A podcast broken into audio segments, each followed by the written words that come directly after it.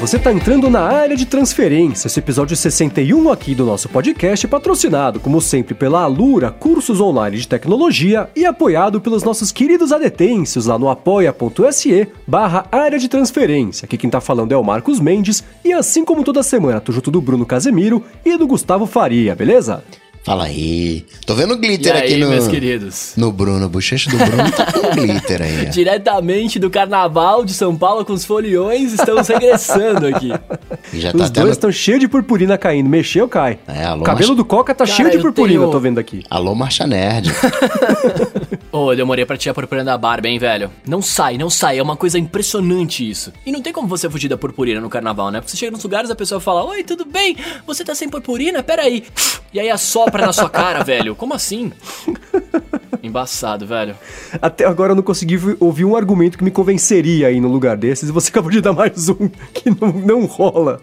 Um argumento pra te convencer aí no carnaval é que o carnaval de São Paulo atraiu pessoas do Brasil inteiro, inclusive ouvintes nossos como o Rafael Clayton Schmidt, que tirou uma foto comigo. Olha que só que bacana, Olha velho. só, quer dizer que ele viu você lá curtindo a valer, cheio de purpurina. Curtindo a valer, estava com roupas decentes esse dia, não estava vestido de fada, Meu Deus né? do céu. Então, um É. abraço pra você, Rafael. Tamo junto, mano. Boa, bacana. Vamos começar com o follow-up aqui desse episódio, falando sobre uma outra pessoa, o senhor Davis, que na semana passada, lembra que você, na outra semana você falou, ah, Davis, olha lá, apoia, eu falei que não tinha apoiado, ele tinha apoiado sim, inclusive tá aqui acompanhando ao vivo hoje a gravação do episódio, então desculpa, Davis, por ter falado que você não nos apoiou, você tava aqui, valeu mesmo. Agora, ó, Rafael, tá com você, hein, Rafael. Você, o pessoal falou que você não tava apoiando. Se você quiser apoiar, Rafael, a semana é essa, Rafael. Então, Rafael tá convocado, hein?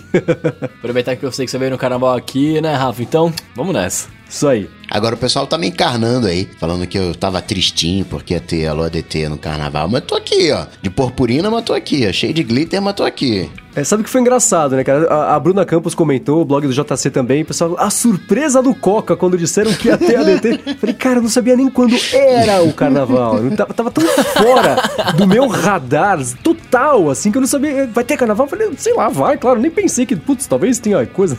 Zerei. Vai ter carnaval, vai ter, né, cara? Todo Mas ano, depois né? Já até fiz as Reis- contas aqui, faltam 380 dias pro próximo. Nossa. Aliás, eu nunca... isso é uma discussão para um outro momento, mas nunca fez sentido. Nem o lance das datas. O feriado não pode cair cada, cada ano num- numa data, não faz sentido isso. Tem que ter a frequência e a constância para conseguir Mas, planejar. mas tem, o, o- é porque essas festas, elas são festas, é, festas móveis, né, associadas a ciclos da natureza. O que determina o carnaval é o domingo de Páscoa, que ele é no primeiro domingo, depois do início do ano, que no caso era começava em março. Então, depois do início do ano, primeiro de março. O primeiro plenilúnio, a primeira lua cheia, aí você pega o próximo domingo. Aí você conta 40 dias antes e você tem o carnaval. Viu que fácil? Fácil. Fácil.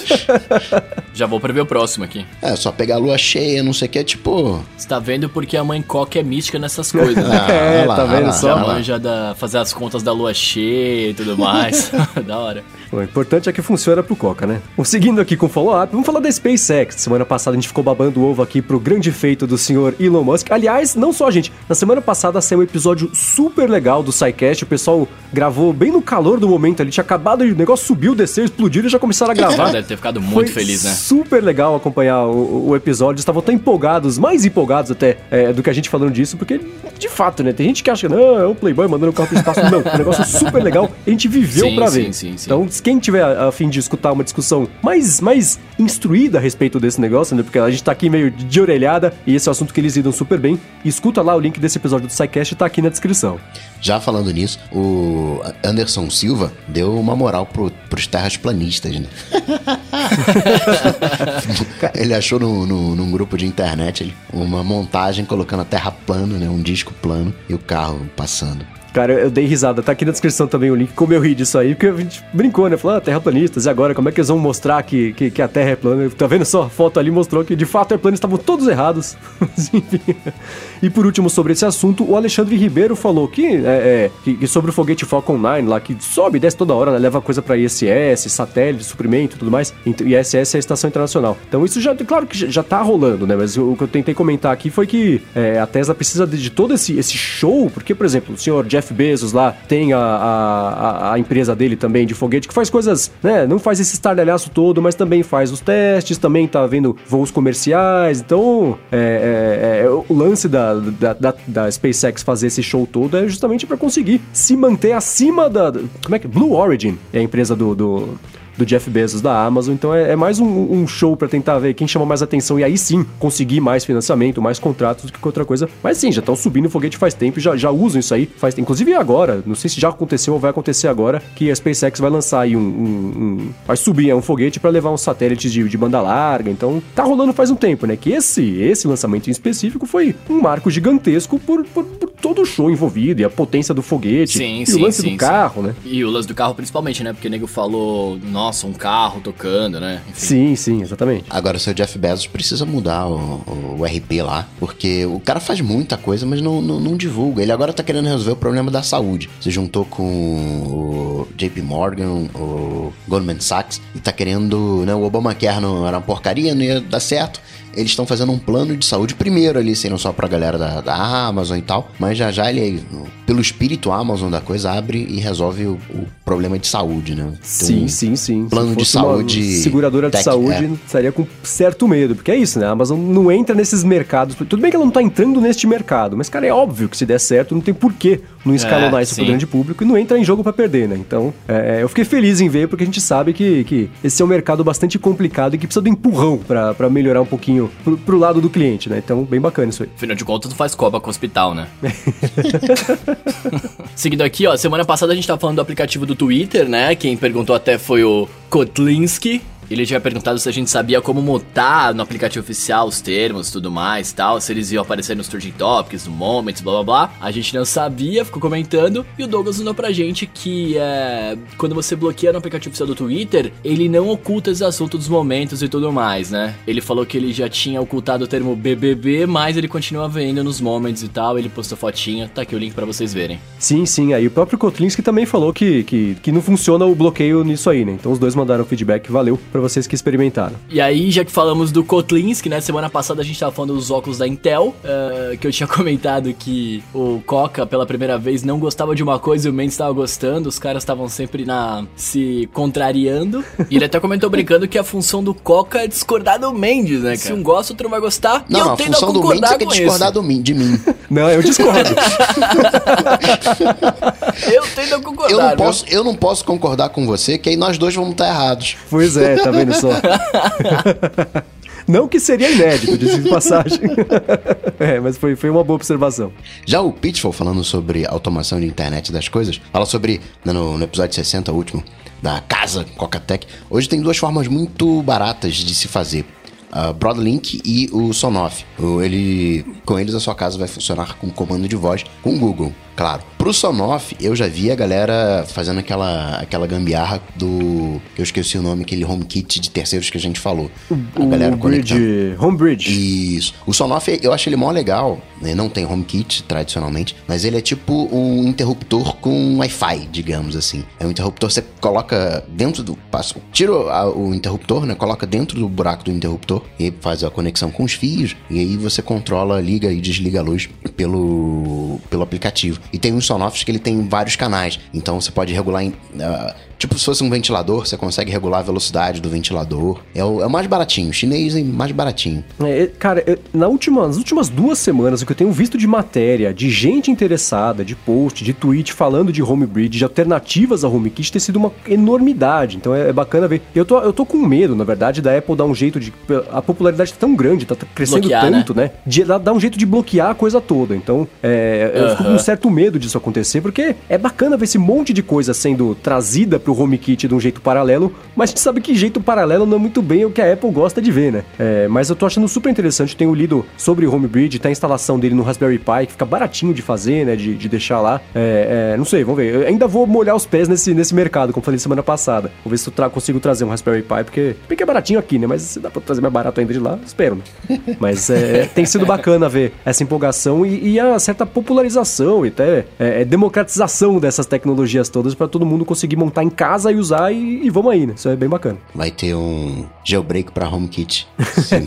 Já é mais ou menos o, o, o, papel do Homebridge, né? E ainda sobre esse assunto a gente falou, né, Bruno? Ah, você também podia entrar nessa. Falou, ah, então não sei, né? Depende de quanto custa e tal. E o Denis Nunes falou que mandou aqui uma, um jeito baratinho de, de, de, entrar no Homebridge. Também mandou uma, um link que tá aqui na descrição, que é também uma outra alternativa, um outro jeito de você aproximar aí desse, desse mercado. Então tá, tá tudo aqui na descrição. Agora o Ricardo Souza falou que o. Né, que eu falei que o Android é legalzinho. Ele falou que o iOS também é legalzinho, porque tem uh, também falhas críticas, e eu concordo. Só que tem uma diferença. Quando tem uma falha no iOS, tem atualização, né? Pro Android tem que trocar de aparelho.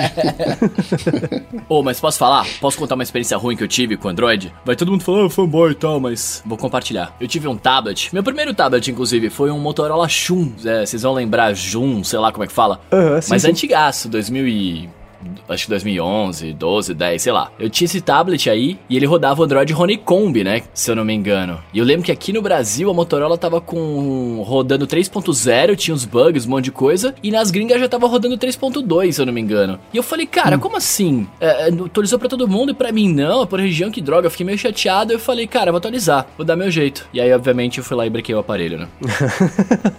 e aí eu falei, mano, nunca mais, na moral, foi a gota d'água pra mim, sério. Eu quero um negócio que atualize fácil facilmente e não corra esse risco. Quem tá vendo no vídeo, tá vendo aqui, eu tô mostrando dois aparelhos que estão no alcance da mão, um Lumia e um Android. Mas, ok, sou fanboy.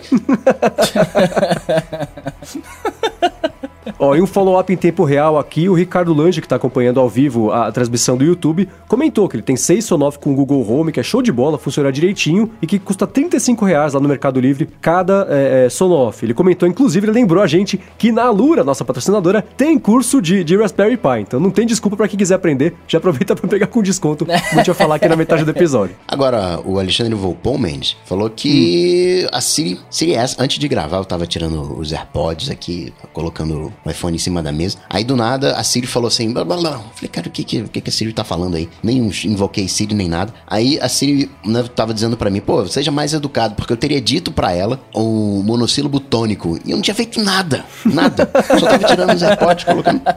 Mas o Volpon aqui diz, mente, que a Siri no HomePod está surpreendendo positivamente. Não é um Google, mas melhorou muito. Ah, isso é uma excelente notícia. A gente vai comentar sobre isso daqui a pouquinho, quando for falar sobre a Loop Ventures, que é a, nossa, a nova casa ali do Gene Muster, que era o, o famoso analista da, sobre a TV da Apple, né? Que ela tava pra lançar, tá pra lançar e nunca lançou. O cara até saiu do emprego e foi pra outro, né? Não conseguiu fazer outra coisa. Mas antes da gente falar aí sobre essa pesquisa aqui que o pessoal fez, vamos falar sobre um outro tema que eu queria trazer aqui com vocês, que é o seguinte, né? Saíram alguns, alguns estudos, relatórios do Sobre uns números de vendas de telefones ao longo do ano passado, ou no caso do Essential, né? Na metade do ano passado. Essential Phone, pra quem não lembra, foi um telefone que, quando foi anunciado, foi a, a, a volta de Cristo, assim, né? Foi aquela. Android. É, aquela. fez um barulho danado, que de fato trouxe ideias interessantes. Tinha, ele foi o primeiro. Não tinha um note, tinha um, tinha um, um furo ali na tela, né? Que é, é só onde entra a câmera. Fez estardalhaço danado, aí atrasou, atrasou, aí lançou, ninguém comprou, né? E o IDC falou que em seis meses de disponibilidade ele vendeu 88 mil unidades só, né? E aí no mesmo dia eles falaram sobre o Google Pixel, né? Que somando todos os modelos, tamanhos, né? O Pixel 1, Pixel 2, ao longo do ano inteiro eles venderam 3 mil, não, 3 milhões e 900 mil unidades e, que foram é, 75 é, mil por semana, quer dizer, né? Em, em, uma semana venderam quase o que o Essential vendeu o ano inteiro. O Essential vendeu um pouquinho mais nos seis meses, né? E aí eu comparei, eu fui atrás do número do iPhone, foram 215 milhões, quase 216 milhões, deu 4 milhões e 15 por semana. Ou seja, né? Deu ali é, é mais do que o, o, o, Google Pixel vendeu no ano inteiro. Eu tô aqui na tabela dois outros dados, né? Que a Xiaomi, por exemplo, está no meio do caminho entre o, o, o, Pixel e o iPhone, né? Vendeu 92 milhões, ou seja, 1 milhão e 700 mil por semana. E a Samsung com, com não me levem a mal, mas o spam de aparelhos que ela faz, né? Diversas linhas para diversos preços e tudo mais, vendeu 316 milhões, que dá 6 milhões por semana. Então a gente tem, acho que na parte de cima aí do mercado, né? A Samsung e a Apple, as duas é, acima de 200 milhões, e aí na intermediária a Xiaomi e o, e o Pixel Essential lá embaixo, não vendendo muito. Queria saber de vocês, o que, que vocês acham, em primeiro lugar, de desafios, né? Das empresas que estão chegando agora e, e, e por que elas não conseguem placar esse tipo de produto, por que não vende tanto quanto os outros que elas podem fazer para vender e se esses números estão certos para começo de conversa, se faz sentido do que vocês viram do ano passado aí, das vendas do mercado.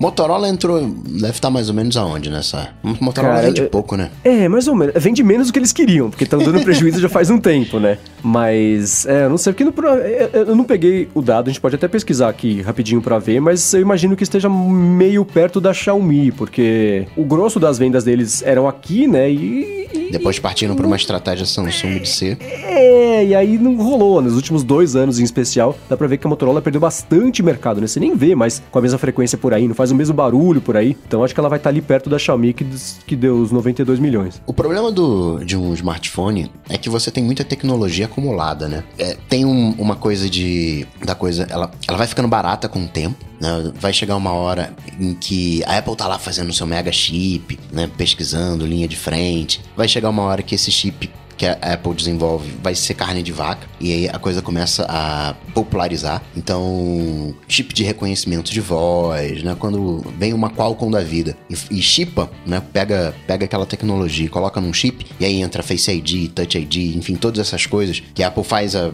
né? Pode até ser uma das falhas da Apple. Ela faz o, não, você fez aí um negócio legal esse negócio, vou comprar você e ninguém mais no mercado tem acesso. O mercado tem que correr por fora ali em dois, três anos para chegar junto. Ó, Haja visto aí o, o Face ID, quando a Apple faz, tem um, tem um peso diferente, né? O Android agora tá vindo aí com, com uma atualização para suportar esse recorte, esse dente na, na tela. O iPhone 10 que tende a ser padrão né? em, em outros modelos. Também que faz um sentido até ah, técnico, né? Você quer telas cada vez maiores e para você tel- ter telas cada vez maiores, você, um, aumenta o aparelho, você diminui bordas, tem todo um- um- um um problema técnico. E hoje, os celulares não são só celulares, são smartphones, computadores, tem tudo ali dentro. E qualquer coisa que surja hoje em dia, se não tiver no smartphone, não tem chance nenhuma de ter sucesso. No smartphone tá os seus dados de saúde, tá ali uh, sua carteira, ingressos, agenda, tudo aquilo que surja, né? Ah, agora a gente vai digitalizar o documento, vai ter um DNI. Isso vai estar presente no smartphone, né? Tá tudo sendo centralizado no smartphone. E aí você não consegue pegar uma empresinha qualquer. Né? A Essential. Tá, mas qual o compromisso que tem a Essential? Será que né, vai vingar? O que, que vai acontecer com o futuro? Quem comprou o aparelho Essential comprou né, ali no- no- no furor. Então tem uma barreira de entrada muito grande. Né? A Xiaomi, ok, né? Vendendo muito, mas é chinesa. E a galera agora tá com, com medo do, do hardware chinês, porque tem lá os backdoors. Não que o americano não tenha, tem também. Só que a gente prefere ser espionado pelo americano do que pelo chinês. Então, infelizmente, essa briga, né, no, no longo prazo, vai ficar entre iPhone e Samsung. Vai ficar entre esses dois modelos, porque tem muita tecnologia. Não é nada, não é nada. A Samsung tem aquele Knox que dá certo, vai e volta, não sei o que. Tem esquema multiusuário. Então, o- hoje, quem tá empurrando a tecnologia para frente é o Samsung junto da Apple com o iPhone. Então, não vejo, não tem como competir, entendeu? Ah, você bola uma tecnologia mega legal, algo muito interessante e faz um dispositivo para isso. Isso vai ser digitalizado para dentro dos smartphones. Hoje não tem espaço para um outro hardware, digamos assim. Tem o óculos, sim, claro, tem relógio e tal. Mas é, entende o que eu tô querendo dizer? Né? É, tá tudo centralizado no, no smartphone e você precisa ser uma empresa de confiança para que você consiga atrair o consumidor. E aí, falando sobre o consumidor, né? Tem um ponto interessante que você falou, né? Tipo, ah, hoje as pessoas têm tudo lá no smartphone, o cara põe informações e tal. O usuário comum, e eu tenho uma história recente disso pra contar, ele acha difícil migrar de uma plataforma pra outra, né? Ah, eles acham que os aparelhos em geral são caros e era difícil você trocar tudo que tem guardado por Sim. um aparelho de uma outra marca. Então, pode parecer que não, mas dificulta pra caramba, cara. Não é tão Vou difícil, perder é as só... minhas mensagens do WhatsApp. É,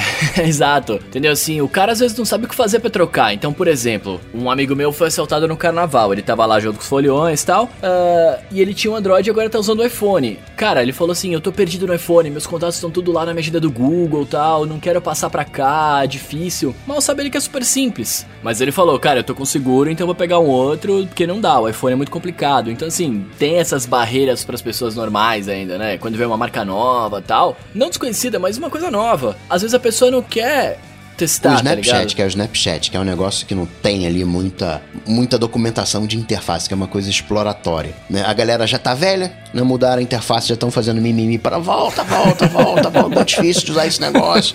O troço já era impossível de usar. Aí mudam e não, agora ficou mais. a galera é, é fiel de alguma maneira, né? Você não tem tanta. Claro, aqui no Brasil, questão de preço, a galera vai, estuda outras alternativas, mas via de regra, o, o, o jeitão do, se a pessoa é usuário de iPhone, vai continuar sendo usuário de iPhone. Se é usuário Android, vai continuar sendo usuário Android.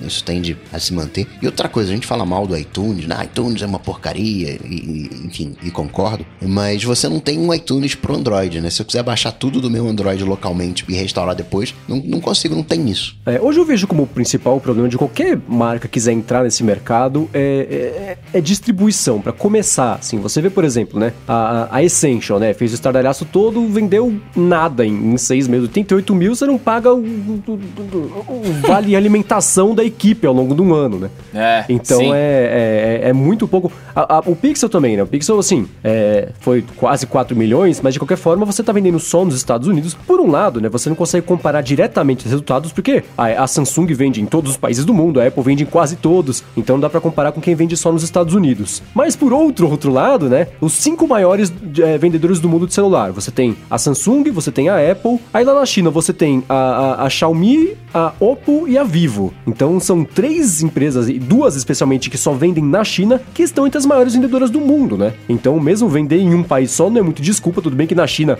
você tem uma população um pouco maior, mas eu penso, por exemplo, na, na, na Essential, penso no Google, até na Microsoft entrando é, é, em outros mercados, mas é, é, falando de telefone, né? Você como é, lança um produto desse, né? Só nos Estados Unidos, eu não sei que tipo de, de, de, de expectativa você, como empresa, pode ter de que você vai conseguir mudar é, é, o mundo ou, ou o, mercado, entendeu? Porque distribuição é um problema no país e se der- o projeto der certo, né? Como é que você expande isso pro resto do mundo? Que aí vem o que eu falei da Microsoft, é o problema da Microsoft com o, Surface, né? Que até hoje você só vê vendendo lá fora, né? Não vende aqui esse tipo de coisa. Apesar de já ser um produto que, que tá, tá com um sucesso maior do que pelo menos o, o Essential Phone, né? Então, acho que o principal desafio das empresas é conseguir escala de produção e depois distribuir, se você conseguir produzir muito, de um jeito satisfatório. Não adianta eh, lançar e não ter, como a própria Apple faz, como a Nintendo fez com, com o Switch, né? Que vendeu muito mais que eles esperavam. Acho que esse hoje, pra mim, é o principal desafio, você conseguir eh, fazer o produto e vendê-lo numa escala bacana que justifique o projeto, porque senão é, né? Essential daqui seis meses, acho que não vai existir mais, porque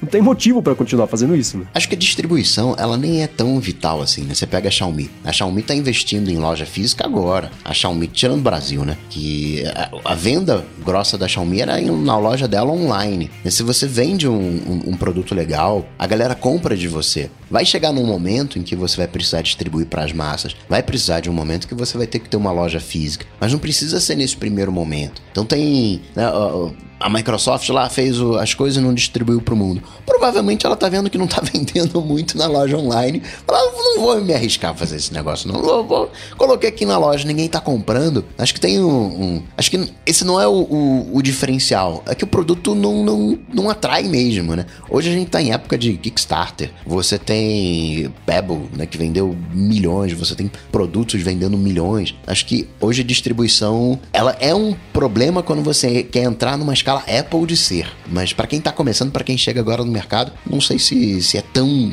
vital assim. É, Eu lembrei agora daquele Red Phone, lembra que também, ah, o jogo, o te- o telefone incrível lá, que ia ser. O próprio, aquele outro da, da, da marca Gamer lá, como é que chama? Que eu sempre Da- esqueço o nome da dessa marca, Razer. das O cobrinhas. Engage. The, the Razer, é, é, que também Ah, achei que você você falou da Nokia. Não, não, não. Imagina, Nokia Aquele Engage. Engage, lembra? Você Antigaço. falava de lado. Mas eu eu fico pensando nessas marcas lançando. Qual que é a motivação de você lançar um telefone desse? Você acha que você vai conseguir é, é, disputar lá em cima, mas sabendo que você não tem condição de disputar lá em cima, que você vai conseguir vender no Vietnã, na Colômbia, na Suíça e no México, sabe? Mas aquele Então cara Que, é, que é fã, ele vai correr atrás, ele vai comprar, ele vai, vai usar. Isso talvez seja o, o impulso para. Ah, tá bom, vou, vou arriscar fazer, lançar isso em outros mercados. Agora, se no online ele já não, não, não vende, ah, tá bom. Só uma experiência só para dizer que, que eu sei fazer. Sim, é, o fã vai atrás e, e, de novo, né? Não quero ser maldoso, mas é, é o que justifica, por exemplo, até hoje ter celulares da Xiaomi aqui, né? Porque eles vieram pra cá, viram que ia rolar, saíram correndo em menos de um ano, né? E você vê o pessoal gosta, usa, quer saber, a hora que lança. Eu vi esses dias, eu tava no ônibus, cara, eu vi alguém usando um Xiaomi, aquele Mi Mix, não sei se era o primeiro ou o segundo. Eu falei, meu Deus, ele existe, né? E, e, e foi bacana porque deu quase vontade de falar, escuta, posso mexer um pouquinho aqui pra ver como é que é? Porque chamou tanta atenção, né? É legal ver que o produto ainda existe, mas, mas é isso, né? É, é, essa expansão é, é arriscadíssima, né? Por isso que, é, especialmente na parte de baixa do mercado, o pessoal fica meio, meio, meio numa cerca geográfica ali, não consegue ultrapassar isso. Né? É, e até porque o mercado não é feito só de fãs, né, cara? Infelizmente, todo mundo precisa vender, tá ligado? Você pode ser fã e tudo mais, mas, tipo, principalmente é pro público que não é, né? O público normal, Sim, um sim, exatamente. Agora, um outro estudo que pintou nessa semana, e esse também chamou bastante atenção, porque ele é, ele é ele tá mais em voga, né, por conta dos assistentes virtuais, as caixinhas e tudo mais, foi justamente da Lope Ventures, que, que é onde trabalha o Gene Munster, e eles fizeram um estudo de caixas de som, né? As inteligentes lá pegaram o HomePod da Apple com a Siri, pegaram uma da Harman Kardon, que é, chama Invoke, eu acho, que tem a Cortana embutida, pegaram lá o, o, Amazon Echo que tem a Alexa e pegaram o Google Home com o Google Assistente e fizeram quase 800 perguntas para as caixinhas, pegaram é, três unidades de cada uma, né, para perguntar e aí testar hardware, né? Às vezes a resposta muda um pouquinho, então fizeram um teste super extenso aí e concluíram o que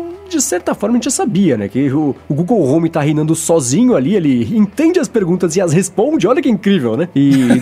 Faz o papel, né? Estranho seria se ele não fizesse isso, né? Lembra, o Google, o mercado dele, o principal negócio dele é busca. Sim, é, é, é. entender e responder perguntas, é, né? É, é, é, o lance deles. E por outro, do outro lado do espectro ficou a Apple em último lugar, porque. Né? Ah, o, o HomePod entendeu 99% das perguntas. Puxa, é mesmo, é, mas a Siri só respondeu 52%. 52%! É metade! Se fizer duas perguntas, vai errar uma. É inaceitável um negócio desse, né? E aí você tem o, a, a, a, Cortana, que ficou acima da Siri, que é uma coisa que eu não esperaria que aconteceria, porque, né, a gente não escuta muito falar da Cortana. E por outro, e aí, no meio do caminho também ficou lá a Alexa, que tem muitos. Ela depende muito de terceiros, né? De muita integração com terceiros, porque a Amazon não não é uma empresa de busca, assim como o Google, né? Mas tem chamado bastante é, não, atenção pior, aí no último ano. Pior que é. A, a, Amazon comprou a A9, que era, tava despontando no mercado de busca, né? O, o, uma daquelas iniciativas do Jeff Bezos. Falou, não, preciso pegar aí o, o, negócio aí de busca que eu tenho aqui, minha busca, não sei o que, meus produtos.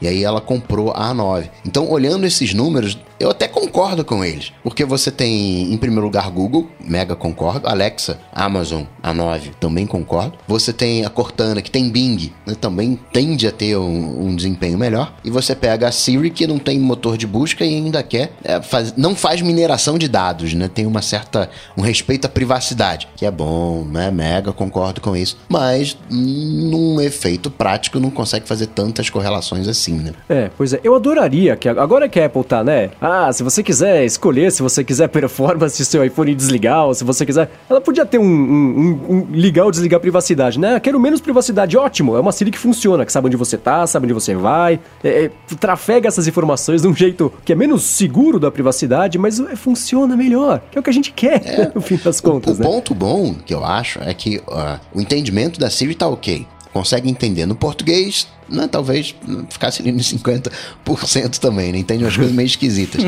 Mas é só a resolver um, a busca, né? O, a Siri, o problema hoje da Siri é resolver ela sabe qual é o problema, ela só não tem condições de responder. Se tivesse o Apple Search ali, você acha que daria melhor? Eu acho que o Apple Search teria a mesma performance da Siri. É que a, a, a busca da Apple tinha que ser mais Apple parecida Maps. com o Google, né? É, é, é, perfeito exemplo, né? Foi botar o pé onde não sabia exatamente, deu no que deu, né? Mas, por exemplo, o Douglas Zuman falou aqui que a Apple, é, a Apple foi pioneira nisso. A Siri chegou em 2011, gente. E parece que ela parou em 2011, né? Enquanto o pessoal a chegou Apple antes. Ela, é, isso, é, é, sim, sim, sim. Então tem uma outra coisa, foi uma tecnologia tecnologia adquirida, a galera já bolou, já foi embora, já fez até para Samsung, a Siri já tem o tempo né, do, do, do, mercado, mas não tem jeito, né?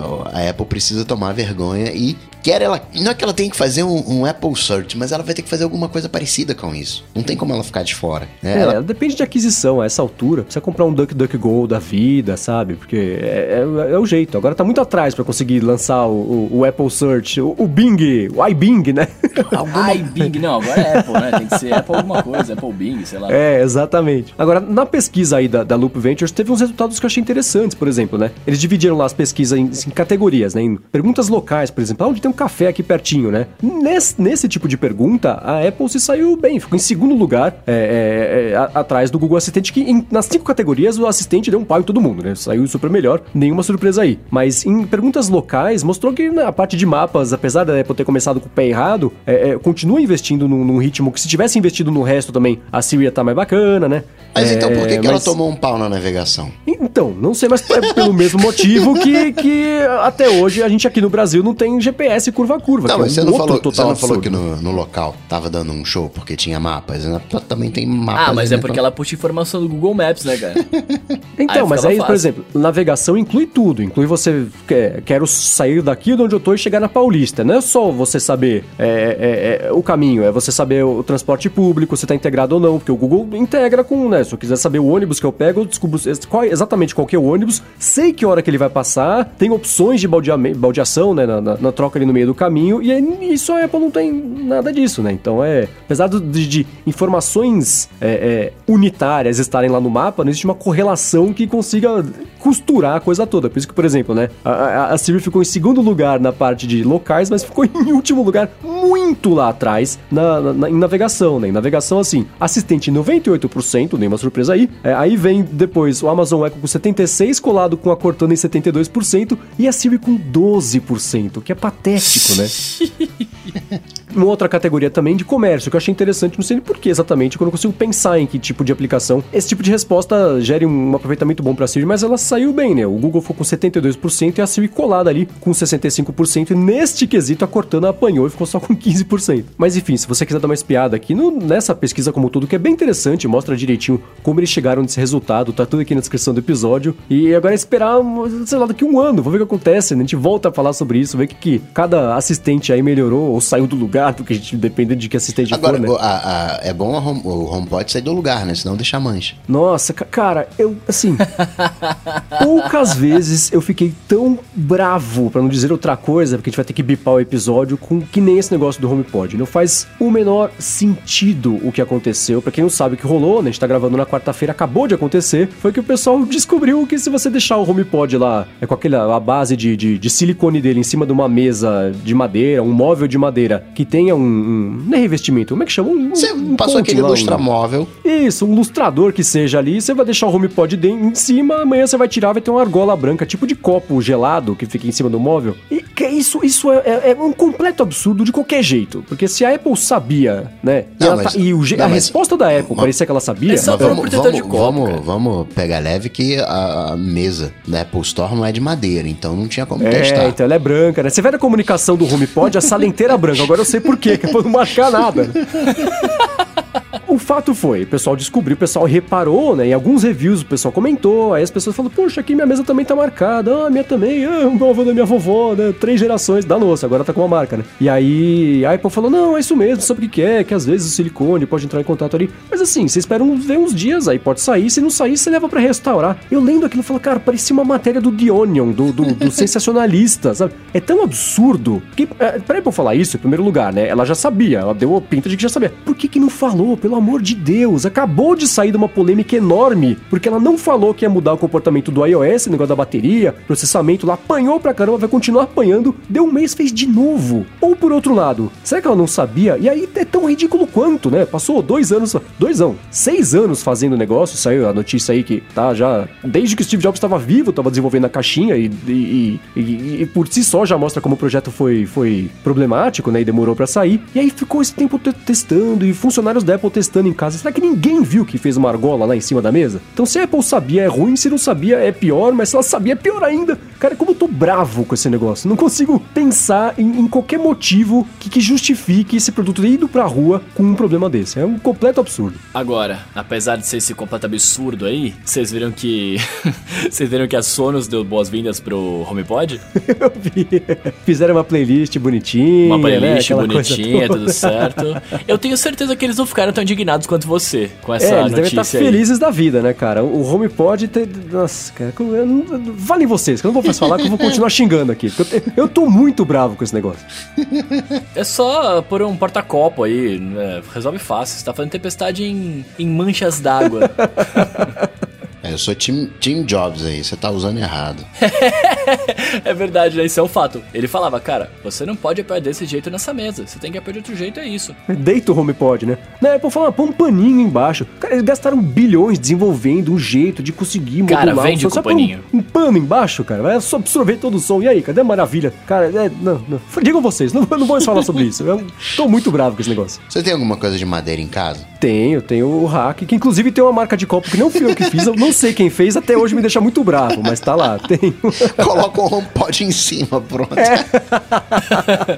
Ainda bem que quando eu fui na sua casa eu tomei a cerveja na garrafinha e pus na coxa, né?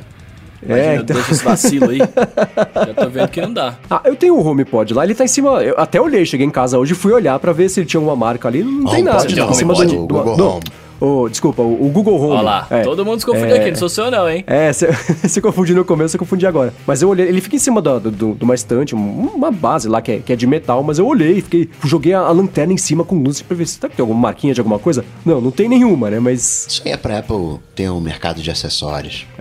pra vender o coaster, o porta-copos do HomePod. E agora, antes de passar pro próximo assunto, pra falar dos adiamentos do iOS, vamos falar da Alura, cursos online de tecnologia, mas como sempre, não sou eu que vou falar, é o Paulo lá da Lura. Paulo. Oi, Gustavo, é muito bom falar com você e com todos os ouvintes da DT. Queria dar um oi para você, ouvinte, e lembrar que a gente da Lura Cursos Online de Tecnologia não patrocina esse podcast à toa. Você que gosta de tecnologia, você que gosta de programação, de design, de gadgets, é na Lura onde você vai se capacitar e encontrar um caminho bacana para sua carreira. Eu faço convite para você conhecer os nossos cursos, que são quase 500, de muita coisa que envolve todas as carreiras de TI que você conhece. Entre em alura.com.br barra promoção barra área de transferência, que de quebra você tá levando 10% para casa. Um abraço para vocês ouvintes. Boa, valeu Alura. Obrigado, Alura. Valeu, Alura. E aí a gente já pode falar de iOS 12, não, o iOS 11 já tá aí, a gente já pode falar do próximo. Seu Mark Gurman, né, já tá dando aí algumas novidades. Uma delas é que a gente vai ter o aplicativo de bolsa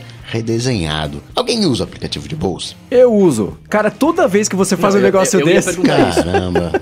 Tá vendo como é que ele é do contra isso. mesmo? Tá vendo como é que ele é do contra, é. Bruno? Pois Não é. só eu uso, como eu tenho o widget do Bolsa na central de, de widgets. Eu tenho tipo uns 5 só, mas o Bolsa é lá porque é super útil para você. Quer saber o preço do Bitcoin, né? Ah, não, Bitcoin não, mas as cotações de moedas. Então eu tenho aqui, eu acesso aqui o, o a central de controle, eu pego a cotação do dólar, do euro, da, da, da Libra, do peso. Aí eu tenho as ações da Apple, do Snapchat, do Google, Tesla, Twitter, para poder checar também, às vezes fazendo o roteiro do loop matinal, ou só de curiosidade mesmo, saber se uma notícia afetou, tá aqui. Então eu uso diariamente o app Bolsa quando. De novo, hein, Coca? Só, Toda tá vez. Eu uso o widget no, no relógio para saber a cotação do dólar. De ver quando é que tá o dólar mesmo, mas não tá no, no widget do, do iPhone e nem abro o aplicativo do iPhone. Ó, e antes que o pessoal. Acho que assim, essa altura alguém já mandou um tweet pra gente para querer saber como é que vê a cotação, mas na descrição aqui do episódio tem um link. Se você esperou até agora para perguntar isso, tem um link aqui na descrição do episódio pra matéria lá do, do BDI que explica. E aí é só, se você quiser saber por exemplo, a, a, cotação do euro e não do dólar, você troca ali o, USD por EUR e, e, e, dá na mesma. Mas se você acessar o link, isso que eu disse aqui faz sentido, é bem facinho e é bem útil. Eu recomendo. E funciona para Bitcoin também? Tem, tem sim, tem que pôr o BTC, não é isso? Isso, show. Boa. Então, eu tava pensando nisso aí. Eh, saiu tão. Né, vai ter isso, isso, isso, o aplicativo Bolsa redesenhado, todo mundo, ah, ah, ah, aplicativo Bolsa. Mas olhando pro, pro, pro. Abre ele e dá uma espiada. Ele fazia muito sentido no iOS 7, né? Que você tinha.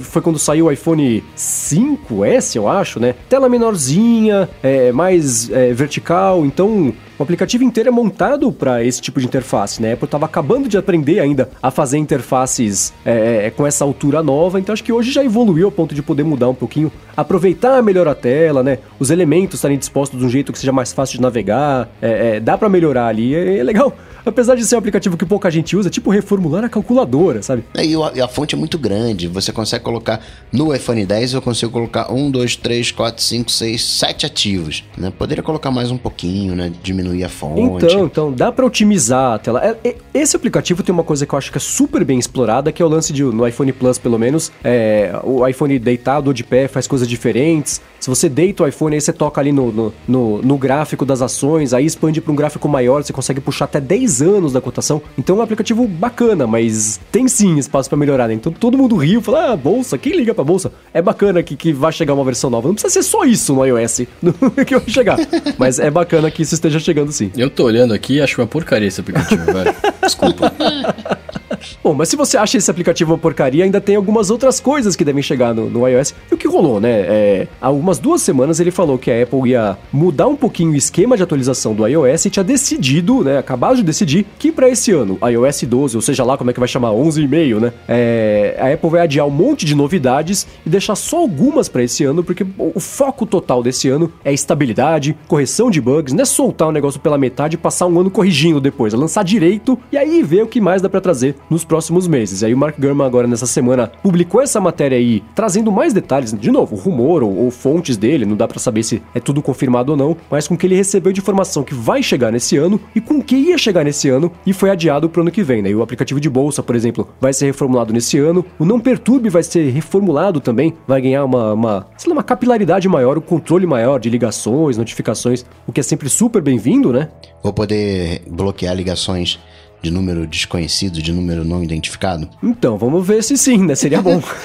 eu tô querendo, isso é uma coisa que eu quero, velho. Isso é uma dívida de 10 anos. Agora, outra coisa que ele falou também, né? Que a Apple já tinha adiantado, de certa forma, é o que ele chamou de Digital Health, que eu não sei exatamente se esse é o nome final, espero que não. Que é o, o, o lance dos pais conseguirem controlar melhor. Ele, ele descreveu de um jeito que assim, os pais conseguirem controlar melhor o tempo que as crianças passam olhando pra tela. Não, não dá para saber, pelo menos pelo que ele falou ali, né? Se dá para saber que tipos de aplicativos a criançada tá tá usando, é, ou se é um tempo total olhando pro iPhone e pro iPad. Mas a Apple tinha dito já que ia trazer coisas assim no iOS, porque os acionistas dela tinham pressionado a Apple, falando: ah, a criançada tá passando muito tempo aí, é uma responsabilidade das empresas é, é, é darem as ferramentas para os pais controlarem melhor o que os filhos assistem, ou que tipo de coisa que, que os filhos é, é, consomem ali no celular. A Apple falou: segura aí que vai chegar. E o Gerber falou que isso aí vai chegar nesse, nesse, com esse Digital Health aí, que vai dar uma espécie de controle. Isso dá início a uma discussão que queria trazer aqui rapidinho com vocês, que é da responsabilidade. É responsabilidade da Apple fazer um negócio desse ou é dos pais de, de controlarem o, o que os filhos assistem? Assistem e jogam, enfim, o, que, o, o tempo de aparelho que os filhos usam ali no, no iPhone dele. Quanto mais ferramenta. Esse é um assunto mamílico, né, cara? Quanto mais ferramenta a Apple conseguir fornecer. Ele é bem, ele é bem polêmico, na verdade. Mas. Mas assim, eu, eu acho que na verdade. Não, eu, eu já achei uma boa parte da minha vida, eu achava que era assim, não, a empresa é, tipo, é só dos pais, só dos pais da empresa, só dá a ferramenta, blá blá blá. Mas hoje em dia eu acho que assim, é, por exemplo, no iPhone, no iPhone 10, você tem a possibilidade de fazer esse, esse track de, de olho, né? De saber o que o cara, o que a, o que a criança tá vendo e por onde ela tá olhando, etc, etc, né? Então, se, se é uma ferramenta que você pode colocar lá é, pra talvez ajudar você, é, de novo, a empresa não é responsável pela educação, né? Mas se ela, é, se ela pode te ajudar a dar uma educação melhor, a fazer alguma coisa, por que não, tá ligado? Eu, eu, eu como acionista, eu, eu não cobraria isso, saca? Eu não ia falar assim, não, eu quero, né, ver tal. Eu não cobraria isso porque eu não acho que seria minha responsabilidade. Mas uma vez que podemos fazer, por que não fazer, né? Tipo, por que, que eu vou tirar esse recurso? Acho que chega num momento em que a empresa começa a ter que se responsabilizar, né? Não que ela vá. É ela precisa dar ferramentas para os pais, caso queiram, e até para a própria pessoa analisar. Porque hoje, num primeiro momento, você tem que viciar a pessoa no uso, né? E depois você desvicia a pessoa no uso. e hoje a gente pode já começar a desviciar, né? Hoje a gente talvez tenha um exagero na maneira que a gente usa, talvez esteja na hora de começar a, a equilibrar. Claro que hoje né, a galera tá mais. Quem estuda o assunto, né, os pedagogos, enfim, psicólogos infantis, eles estão vendo que o importante não é o tempo de tela, mas o tempo de besteira que você faz no, no aparelho. Se você está usando o aparelho para fazer pesquisa escolar, tudo bem, não entra como tempo uh, de uso. Né? Se você está ali para jogar, se está ali para, enfim, rede social, qualquer coisa, aí você entraria nesse eh, tempo de tela, né? A galera está começando a entender que tela já faz parte, que a gente não vai se livrar da tela, né? Tela faz parte do, da nossa até alfabetização hoje em dia. Mas para muita gente precisa desse desvício. Então, acho bacana que a Apple forneça esse tipo de, de ferramenta. É, eu vejo bem por aí também. Eu acho curioso quando sai matéria sobre esse tipo que instantaneamente já começa aquela briga, né? Das pessoas, não, que absurdo, é obrigação pura dos pais ficar jogando a responsabilidade de pais pra cima da empresa. Eu acho que, né, em primeiro lugar, né, você não tá na casa de cada um para saber se essa o que você acha é realmente certo para aquele contexto, né? Eu, eu, me incomoda muito quando eu vejo esse tipo de assunto, porque, é, cara, isso depende muito de cada família. Cada família de um jeito, né? Não tem um jeito certo, não tem um jeito errado. Mas é, é, eu acho que é por aí, assim, acho que não existe. A Apple é obrigada a fazer isso? Não mas ela e todo mundo devia fazer mesmo assim, porque é o jeito certo hoje de você fazer isso aí, porque não tem por que não fazer, entendeu? É, é uma responsabilidade que, que todo mundo tem, né? Tanto os pais quanto a empresa, porque tá colocando o telefone, um faz o telefone, o outro compra e põe na mão da criança, né? Então acho que é uma responsabilidade conjunta aí também, então não vejo nenhum motivo, nenhum problema de fazer, acho ótimo que esteja fazendo, e, e eu espero que isso chegando no iOS chegue, talvez já exista é, é, de certo grau, e já existe também no próprio iOS de certo grau, mas intensificando isso no iOS, intensifique no Android também, que esse tipo de assunto é, é, é, ganhe mais corpo e mais importância, porque é, é bacana ver isso chegar e, e, e, as empresas sacarem que a responsabilidade 100% não é delas, mas se elas podem ajudar, por que não ajudar? Vai ficar mais fácil para todo mundo, né? Então é, é, bacana ver isso aí chegando. O próprio Zuck, ele já reconheceu, é, a gente vai ter que dar uma olhadinha nesse negócio de privacidade, né? Tem o... faz parte do momento da empresa, né? Sim, e aí, mas assim, quando a gente tá falando da privacidade, de né, dar as ferramentas, etc., claro que a gente também não pode ser ingênuo e achar que as empresas estão realmente só preocupadas com isso. Eles querem, na verdade, também é que a criança comece a usar o dispositivo e venda mais. Porque você falar se a Apple, claro. se a Samsung, se qualquer, né, me dá essas ferramentas para cuidar do meu filho, eu vou querer comprar esse, né? Tipo, querendo não pros caras da mercado também. Também. Claro, então, de novo, por que não fornecer a ferramenta se, se, ela, se ela tá lá? A gente não tá falando de um Black Mirror, né, por exemplo. É ainda, isso é no bonus tipo, track. Ainda? É, é, é. Mas enfim, seguindo com, com o que o Gurman adiantou, né? Ele falou que os emojis vão ser melhorados, vai chegar emoji no FaceTime. Já pensou você poder. Emoji não, Animoji, né? Do, do iPhone 10. É, já pensou você poder fazer um FaceTime falando com alguém que tá longe, você é o, o cavalinho, ou você é outra pessoa, não sei quem. É divertido. Mesmo que você use três vezes, que nem o próprio Animoji, ainda assim é divertido. E o Gurman comentou ali meio de passagem, ah, e Animoji no iPad também, né? Ou seja, iPad com o, o, com o Face, o Face ID né? E, e também, assim, né? Se, é, e nada de chamada em grupo, né? Ainda não. Isso talvez no, no iOS 283 talvez chegue, né? Mas, é, é, agora, se a Apple vai estrear os, os animojis no, no iPad e for falar sobre isso no WWDC, será que eles vão falar sobre novos iPads já na WWDC? Ou não anuncia isso, anuncia mais pra frente? Então eu tô curioso para saber isso aí, mas se o Gurman falou que vai chegar, é, é, e já não é a primeira vez que vem esse assunto, então acho que, que é seguro aí dizer que a gente vai, vai ter sim sim o, o iPad com, com, com o Note ali. Vamos ver como é que vai ficar no resultado final. E o que, que vai ter de multitarefa nesse iPad? Né, nessa vibe de substituir o computador. Então, ia ter um monte de coisa, mas aparentemente não vai mais ter nada de, em relação de, ao iPad mesmo. Mas ele falou que vai chegar, o que, que, falou de novo, né, uma outra coisa que também vem rolando faz um tempo, com aquele projeto que hoje se chama o codinome Marzipan, que é o desenvolvedor conseguir fazer o aplicativo de iPhone, de iPad e de Mac de um jeito só, um jeito integrado. É, não sei exatamente, né, esperar para ver como é que vai ser, mas se vai ser programado uma vez só e dar saída para as três plataformas, ou se vai ser ser só um, um ajuste um pouco é, é, é mais fácil para conseguir levar, mas é, essa substituição é meio isso, né? Você conseguir fazer um aplicativo para todo mundo e eu acho que especialmente aí o iPad vai sair ganhando muito, né? Porque você vai conseguir colar muito mais funcionalidades de apps de Mac, né? E desenvolvedor de Mac vai conseguir, é, de aplicativos de Mac que eu digo, né? Vai prestar mais atenção nos outros dispositivos, aí o iPad é o, o irmão mais próximo e do lado do, do de quem só desenvolve para iPhone e, e, e para iPad, a, a Mac App Store ganha também, né? Vai ficar fácil de lançar o aplicativo pro outro lado dessa cerca aí. Então acho que, que, que eu tô louco para ver isso ser lançado de verdade, porque eu acho que vai ser muito bom para todo mundo. O iPhone acho que mais ou menos, né? Porque não sei o que, que vai mudar com essa integração. Mas em especial o iPad e o Mac eu acho que vai ficar mais colados ainda, essa linha vai ficar mais borrada ainda, vai ser mais uma coisa só. Agora só vai faltar fazer uma home screen redesenhada. É, pois é, isso ia chegar neste ano. Cara, eu achei engraçado que assim, todo mundo que tava louco pra ver uma home screen redesenhada, mas também tava louco porque tinha um monte de bug e vai pagar a língua, né? Porque, ah, tá vendo só, você vai corrigir os bugs, a home screen redesenhada vai ficar pro ano que vem, né? Então.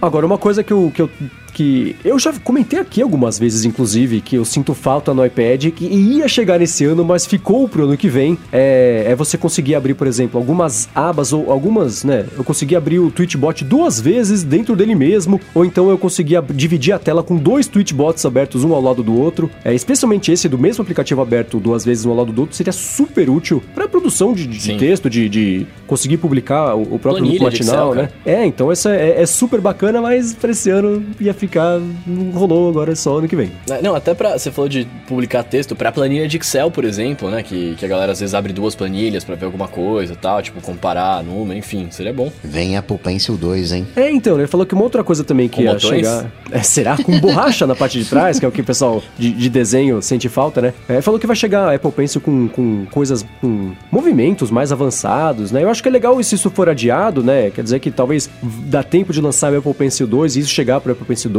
então dá tempo de no ano que vem, a hora que for chegar o Apple Pencil 2, isso chegar junto, então acho que pode ter ajudado aí. Só não posso colocar ele em cima da mesa e manchar a mesa se ela for de madeira. manchar o dedo, né? Você segura o Apple Pencil e ele mancha o seu dedo. Vou me abster dessa discussão pra gente não, não, não estressar de novo. Agora, finalizando aqui essa parte, essa discussão, na verdade, né? É, ele falou que a Apple decidiu é, é, distribuir o desenvolvimento do iOS em blocos de dois e dois anos, o que não quer dizer que não vai chegar atualização todo ano. Vai chegar ainda atualização todo ano, mas a Apple vai dividir aí esse o, o roadmap de desenvolvimento, de atualização para cada dois anos, para dar mais tempo de, de né, desenvolver a coisa direito, com tempo, com, com, com estrutura certa. E eu fiquei meio preocupado com essa história. Quer dizer que até hoje a Apple não tinha pensado em, em, em desenvolver o um negócio com, com, mais de um ano de prazo, porque se, se fosse o caso, a gente estava mais lascado do que a gente imaginava, né? É uma ótima notícia, né? Mas por outro lado, foi a imprensa que descobriu que, que, que o iOS vai ter um, um, um, calendário maior do que 365 dias de desenvolvimento? Ou foi a Apple que falou, poxa, sabe que o ano não acaba? E aí a gente pode ter o próximo ano e ter mais coisa. Se a gente passar dois anos fazendo, lança pela metade, lança de uma vez, né? De repente, com um ciclo de dois anos, não sair um HomePod assim, manchando mesa. Bom, quem viver verá, né? Vamos esperar para ver o que de fato chega nesse ano, o que chega no ano que vem, se esse ano é iOS 12 mesmo, se é o 11,5, sei lá, se vai trocar de nome, mas vamos ver o que, que, que vai rolar nisso aí. Mas enquanto isso não chega, vamos falar sobre o Alô ADT, que é a parte que você Opa. que tá escutando aqui o episódio consegue interagir com a gente, mandar uma pergunta. Se você quiser saber a sua opinião sobre alguma coisa, manda no Twitter uma pergunta com a hashtag AlôADT, que ela cai na nossa planilha gigante de perguntas e a gente pensa algumas aqui para trazer ao final do episódio. E foi justamente isso que a Priscila Mansur, que inclusive está ou estava acompanhando acompanhando aqui ao vivo a gravação hoje no YouTube, falou, né? fez na verdade. Ela perguntou o seguinte: falou que vai viajar na semana que vem e quer saber se ela pode levar o Apple Watch junto, quer saber se na verdade se ele é a prova de água salgada, né? Pode nadar no mar com ele, por exemplo. E aí? Oh, vai pra praia, né, então? a primeira coisa que eu ia dizer é que sim, pode viajar. O Apple Watch é a prova de viagem.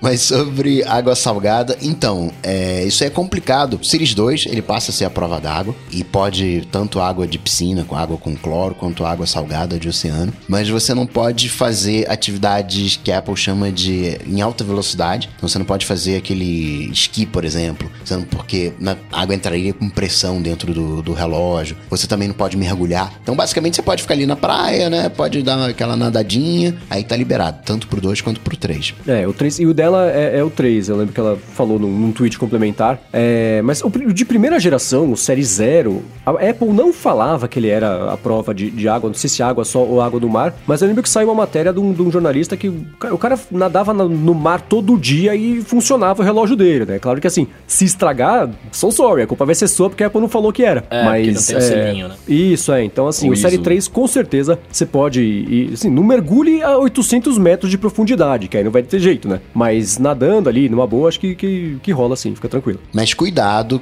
cuidado lá com filtro solar, aquelas coisas que é só a prova d'água, não é a prova de, de demais substâncias. Ah, é, pode crer. Use ah, filtro solar, bem. porém, não passe no relógio que vai melecar tudo pra parar de funcionar. Mas me tira uma dúvida, for do filtro solar, ela pode passar filtro solar no braço e pôr o relógio em cima com aqueles sensores lá e não dá nada? Eu acho que como o relógio já vai estar tá no braço, né, nem precisa passar o filtro solar aqui naquela região. Porque, porque já não vai tomar sol. vai ficar só o furo das bolinhas. só marca das bolinhas.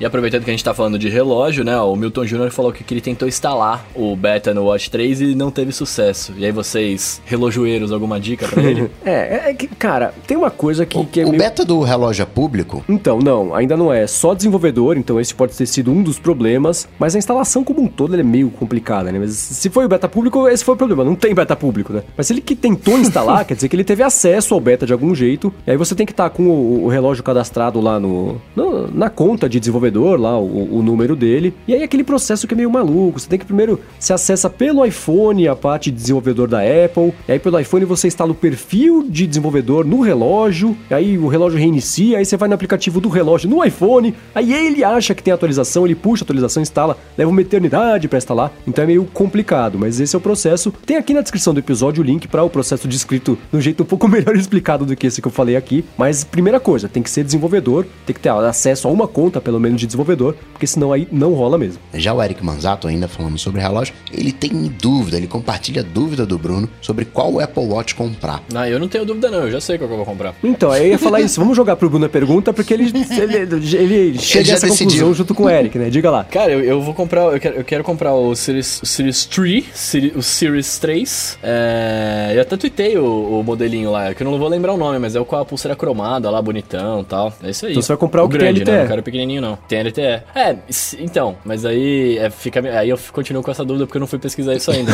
Vai, tá funcionando aqui bonitinho? Não, não, LTE não tá funcionando e nem dá pra saber a hora que E vai abrir se no vai, Brasil. né? É, porque, cara, tá muito no ar isso ainda aí, mas se eu fosse comprar hoje, o o Série 3 eu compraria com LTE, mesmo que não fosse funcionar, porque eu acho ele muito mais Sim. bonito do que o, o de alumínio normal.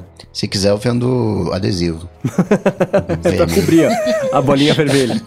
Eu, eu sempre gosto muito de comprar o último modelo, porque você tem uma vida longa, você tem uma bateria melhor, Exato. você tem mais agilidade. O Series 3 ele tá muito bom, não tem as agarradas. No Series 1 dava mais agarradas. Tem aquele tempo de comunicação com o Apple Watch e deu uma. Ficou bem mais ágil o Series 3. Eu sou, sou fã de, de Series 3. E se quando eu for comprar tiver um Series 4, eu compro o Series 4. É, dependendo de quando for, né? Se tá adiando tanto, vai comprar o Series 12 já. Não, mas é porque o, o que o Coco falou é verdade, eu partilho da opinião.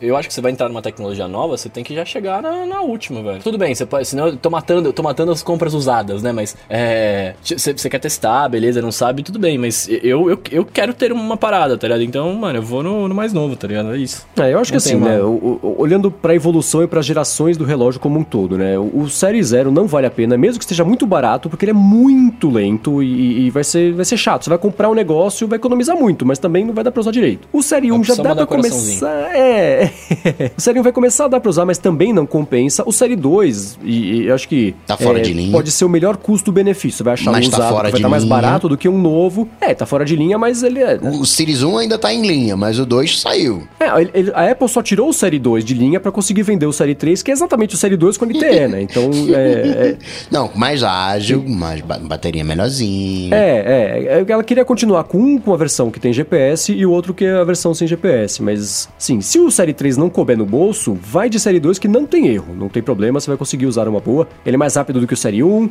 é, tem o GPS, mas se você tiver a condição de comprar o Série 3, manda bala, porque aí é, é, é- tá atualizado por um ano a mais em relação ao Série 2. E em relação a 48 e 32, é puramente preferência pessoal, não dá nem pra falar um guia aqui, porque, né, cada um se sente melhor usando cada Grandão, tipo de grandão. coisa, né? Isso. É, eu prefiro o grandão também. Com o braço igual do Faustão. E seguindo com perguntas a respeito do Apple Watch, o Renan Cabral quer saber se a gente compartilha as atividades do Apple Watch e, se sim, como que adiciona a gente. E aí, Coca? Eu não uso, não compartilho, porque como tem 10 anos já de Runkeeper, eu continuo no Runkeeper até hoje. Então tem aquele monitoramento automático do, do Apple Watch, mas não fico muito ligado, não. Não, não, não, tô, não tô viciado nos círculos, não. É, eu, tenho, eu faço acompanhamento todo dia, como vocês bem sabem, né?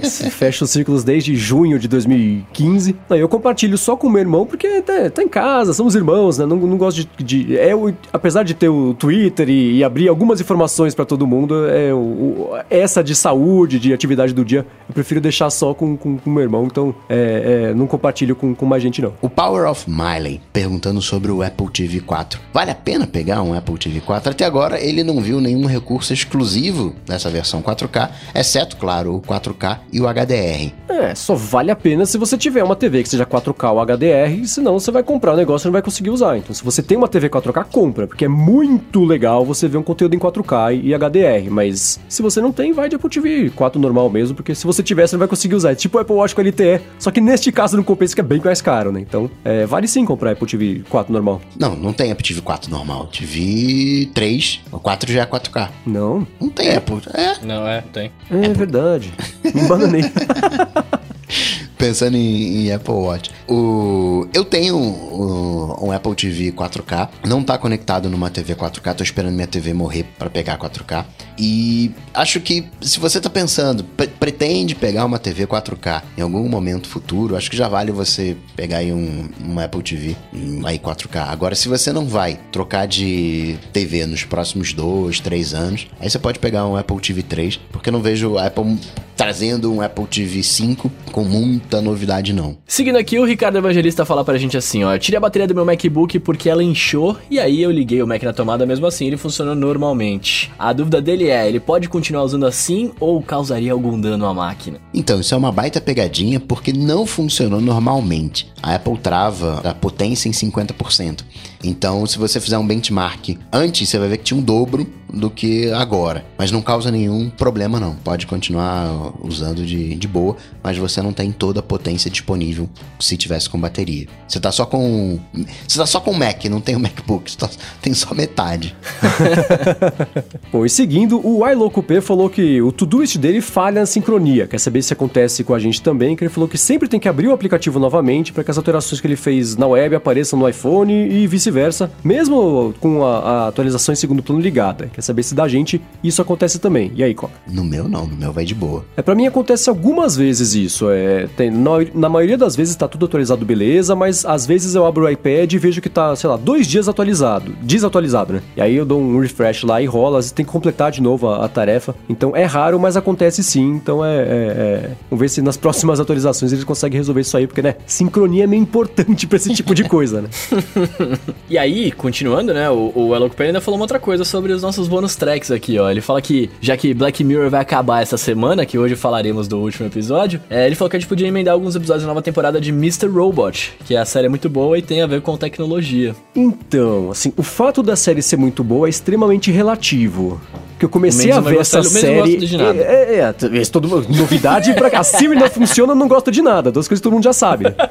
Mas, mas, cara, eu tentei ver Mr. Robot, eu achei muito chato. Não é pra mim, então eu sofreria semana após semana pra trazer o conteúdo relevante e positivo aqui, porque eu achei bem chatinha a série. E tudo bem, assim, imagino que depois ela melhore, né? É, é o padrão de toda a série, mas eu não quero ver um monte de episódio chato pra melhorar depois. Prefiro investir meu tempo no que eu acho bacana desde o começo. Mas vamos ver. O que mais que a gente consegue trazer aqui na bonus track pra conseguir A galera técnica gosta de Mr. Robot porque as ferramentas estão ali, como você usa. Tudo aquilo que tá no Mr. Robot é factível de acontecer. E é uma alusão a Bitcoin, ali tem uma série de, de, de coisas anárquicas da galera, né, o hacker que tá, tá ali presente no Mr. Robot. Então você viu, né, o, o Elo, você viu, né? A gente não, não vai poder fazer porque fomos.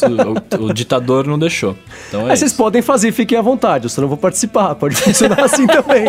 Ou então, já sei, vocês me contam como foi, porque aí pode ficar legal, porque a- a- o que eu achei chato foi a, a parte da montagem, a gente pode fazer isso, então aí é bom que eu não fico com lição de casa também. bom, mas antes disso aí, a gente tem que falar sobre o episódio dessa semana de Black Mirror que está aqui no bonus track, então vamos encerrar a parte oficial aqui do episódio dizendo que se você quiser encontrar os links de tudo que a gente comentou aqui, entra lá no areadetransferencia.com.br barra 061 que vai estar tudo por lá. Quero agradecer à Lura Cursos Online de Tecnologia pelo patrocínio aqui do episódio, aos nossos queridos adetenses que estão lá no apoia.se barra área de transferência e além de acompanhar aqui ao vivo, vão também escolher o, o título do episódio na sexta-feira. É isso aí, Coque Bruno, obrigado também. Sempre um prazer e uma honra mesmo com glitter sem luz. Aí, aí, ó. Aqui gravando a área de transferência. Pra quem ouviu a, a versão gravada e editada, o Coca no meio do episódio acabou a luz, agora voltou, tá lá com a lanterna na cara gravando, mas diga lá, Coca. E para me achar, vocês sabem, só bater no Google Cocatec que a gente troca uma bola. É isso aí, pra mim só foi uma honra hoje, não foi muito prazeroso. Tô meio triste agora. E é Agora isso. você contextualiza também o seu pedaço. Eu sou o Bruno, é isso aí. Vocês me acham aí na vida. O Bruno tem uma lição de casa que ele vai ter que fazer da primeira parte aqui do episódio. Pra quem ouviu o episódio ao vivo, né, meu... Os primeiros 40 minutos de episódios foram regravados só por mim, porque meu computador não gravou. Todas as risadas que Quero ele ver quem deu. sentiu diferença. Tudo falso. Se você percebeu de verdade quer ver alguma coisa errada, diga. Errado não, de diferente, manda mensagem aqui pra gente. Senão. Agora, Bruno, você falou que é só o Não é Bruno. isso, né? Fala o seu nome direito pra pessoa conseguir não, te não, achar hoje eu sou quiser. só o Bruno, eu tô triste. Não, não precisa, ninguém vai me achar, semana que eu tô triste. Então façam o seguinte, mandem um tweet pro Bruno Underline Casemiro no Twitter ou no Instagram mais próximo de você, dizendo pra ele que ele fez um bom trabalho, que foi bacana o que ele fez pra conseguir fazer o episódio sair bacana. Boa. Se você quiser falar comigo no Twitter, procura por MVC Mendes, que como eu digo lá no Loop Matinal, tô sempre por lá e apresento o Loop Matinal, né, que é o podcast diário de tecnologia aqui do Loop Infinito. E é isso aí, tudo dito e posto, a gente volta na semana que vem, exceto pra quem vai ouvir aqui no bonus track, a nossa resenha, nosso review, nossas impressões sobre o último episódio dessa última temporada aí de Black Mirror. Tudo dito e posto, a gente volta na semana que vem. Falou. Tchau, tchau. Valeu!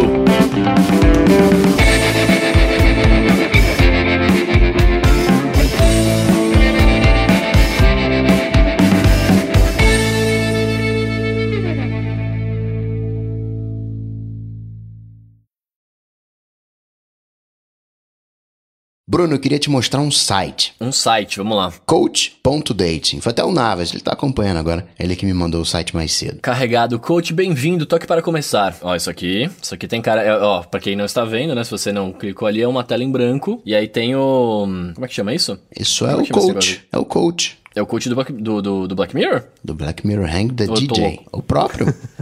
Olha pra lá, Você, pra você toque saber para se pode...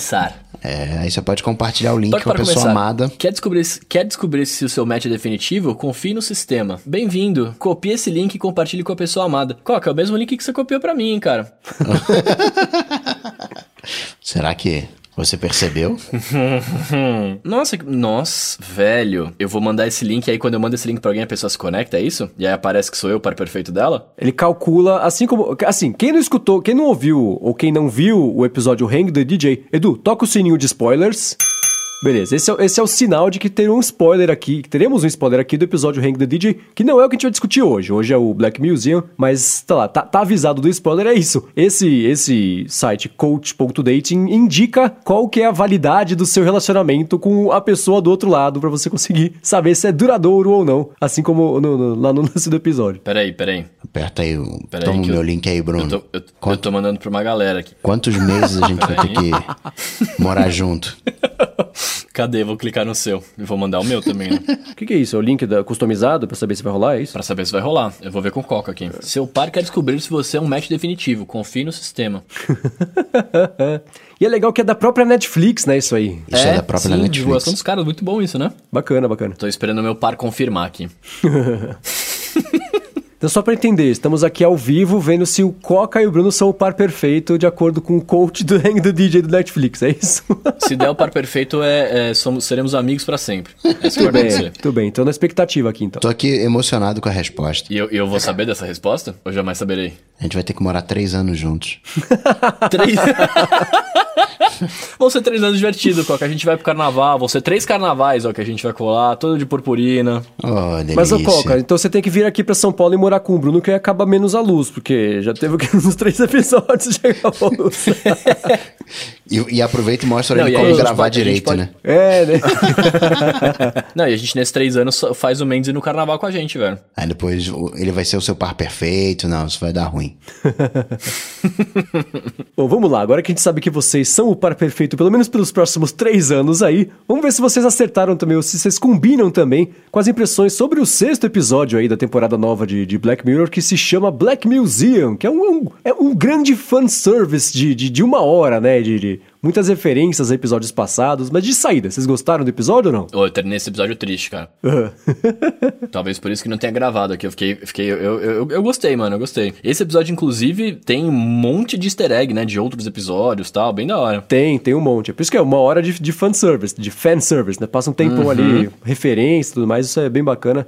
Pra quem tá atento e, e- e consegue pegar todos, é um, é um show. E quem viu tudo, né? Que você, por exemplo, né, Bruno? Você, você viu essa temporada só agora, com algum um outro episódio passado. Eu vi, eu vi a metade, da- metade da terceira e essa, essa temporada inteira. Mas eu já tinha ouvido várias coisas, né? Tipo, de podcasts que os caras usaram review e tal. Porque eu, eu faço uma parada, eu, eu, eu gosto de ver as, as séries, tá? Mas eu falo assim, eu gosto de ver coisas que me deixam alegre. Black Mirror, ele mexe com você, né, cara? Você Sim, fica meio... é, é. Então eu- achei Esse que eu nunca ia episódio em especial teve Mas vibe de. Black Mirror, né? Sim, é. Foi, eu acho que ele foi, foi, foi. foi um dos mais. Tirando o, episódio, o Metalhead da semana passada aqui. Uhum. Acho que esse, apesar de não ser o favorito de muita gente, acho que ele é a melhor representação da- da- do todo da série, né? É, é, por ser, primeiro, diferente do negócio do preto e branco e ter quebrado um pouquinho a. Enfim, alguém discutiu semana passada, né? Acho que esse último episódio também é, é, tem essa, essa parte mais incômoda, que foi o que fez, especialmente as duas temporadas de Black Mirror é, é, serem tão bem sucedidas, curiosamente depois de um tempo, né? Que passou um tempão lá, não descoberta na Inglaterra, com muito tempo entre as temporadas, e aí só depois que isso explodiu no resto do mundo. Mas acho que o curioso a respeito desse episódio é que além dessa parte de, de todo o fanservice, é que ela é. é- ele, ele tem duas ideias, né? Duas histórias, três na verdade, né? Mas as duas primeiras que, que não se sustentariam como um episódio sozinho, o que muita gente de novo fala de, de Metalhead, né? Porque é super curtinho o episódio, mas que funcionou bem pra usar isso e falar. Essa é uma boa ideia que não viraria um episódio inteiro. A gente coloca isso como uma espécie de curta dentro do episódio pra fazer a história como um todo ir pra frente, Mas é né? porque- E quem escreveu. Foi aquela, foi Ah, aquela estratégia que eu falei dos 10 episódios. Era pra ter 10 episódios, aí a galera, ih, vai ficar ruim, vamos, vamos só contar essa história. Então, dentro desse episódio tem umas três ou quatro histórias, né, em- em- ao todo. Sim, sim. é. E é engraçado que você tem as duas histórias paralelas, que são a do, do médico, né? Que, que fica fanático por sentir dor, e, e a segunda história da, da menina que vai parar dentro do, do, do macaquinho de pelúcia. A primeira história foi escrita pelo Penn, do, do, do- da dupla Penn and Teller de mágicos. Tem aquele grandão que, que fala tudo, e o pequeno que não fala nada, o, o grandão que é o Penn, é ele que, que escreveu essa história, que entrou dentro do episódio do coisa. Inclusive, o, o maluco que apresenta lá o Black Museum, ele se veste de um jeito mais ou menos que é o jeito que o Penn se veste no palco. então tem essa Nossa. referência. O, o, da hora, o da hora desse episódio que eu achei, é, eu, eu comecei a ver ele, né? E assim, de, novo, acabei de falar, né? Não, não vi todos os episódios. Então, tipo, eu comecei a ver ele. E aí, quando apareceu a, o pirulito dentro da, da máquina lá de colocar os caras no, no mundo do videogame lá do StarCraft, do... Aham. StarCraft não, é, Star Trek. É, cara, eu, eu olhei e falei, mano, será que tudo isso que apareceu até agora foi referência de outros episódios, né? Tipo, eu- aí, eu, aí eu até voltei, né? Falei, não, peraí, deixa eu ver de novo. E aí você começa a ver as paradas e, tipo assim, a- isso é muito legal. E quando eles dividem, eles começam a contar na história de alguns, de alguns coisas, você vê que é, são histórias relacionadas com consciência, né? Com, tipo, coisas no, no cérebro, né? Tipo, não é aleatório, assim, ah, é o episódio de Metalhead, por exemplo, né? Tipo, não, são, são é, do mesmo tema que vai tratar esse episódio, né? No final. Eu achei Sim, animal sim, isso. sim, é. É, pra quem. O que eu anotei aqui que apareceu de outros episódios, né? Te- Teve o tablet do episódio Archangel, que apareceu umas duas vezes. Não, peraí, que fizeram peraí. bastante É, não, questão calma, de mostrar, vamos, né? vamos, vamos- do começo, vamos do começo. A primeira coisa que aparece é o posto de gasolina.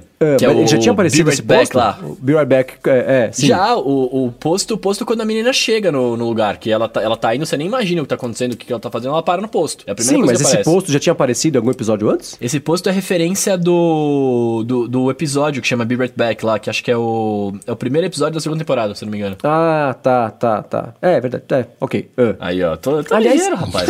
Aliás, o começo do episódio dá a dica do final, vocês sacaram? Que hora que ela tá cantando, tudo bem que pessoas britânicas cantando em inglês geralmente não tem sotaque, mas ela tá cantando sem sotaque. Então quem prestou atenção nesse É. pedaço sacava que ela não era britânica, não era inglesa, enfim, né? E, e- e a revelação do episódio que aparece lá no final, né? Mas talvez esse. Eu confesso que eu só me liguei nisso quando ela começou a cantar, quando começou a ouvir a música do final mesmo. Aham. Que eu falei, mano, pode crer, ela não teve sotaque britânico em nenhum momento. tipo, que médico burro, né, velho? É. O cara não se ligar. É, lá no finalzinho, no, no começo do episódio, ela, ela não fala nada. Ela tá cantando, ela chega lá no posto de gasolina, começa a carregar o carro. E é legal, porque tá carreg... o posto tá abandonado, que agora os carros estão todos né, com energia só solar, não precisa mais de gasolina, né? E aí ela, ela vai lá e começa a falar com o cara e aí tá falando com, com sotaque já. Começou esse episódio, eu achei que ia ser uma parada tipo o, o Metalhead, né? Porque ela tá no É. deserto, num carro antigo, tá ligado? Eu falei, nossa, Sim, vai ser. sim, sim, vai ser uma parada também fora do contexto, assim. E, Aham. e aí é engraçado porque quando você entra. no- quando, quando ela saca o painel solar, você fala, opa, ela já tá num pico, né?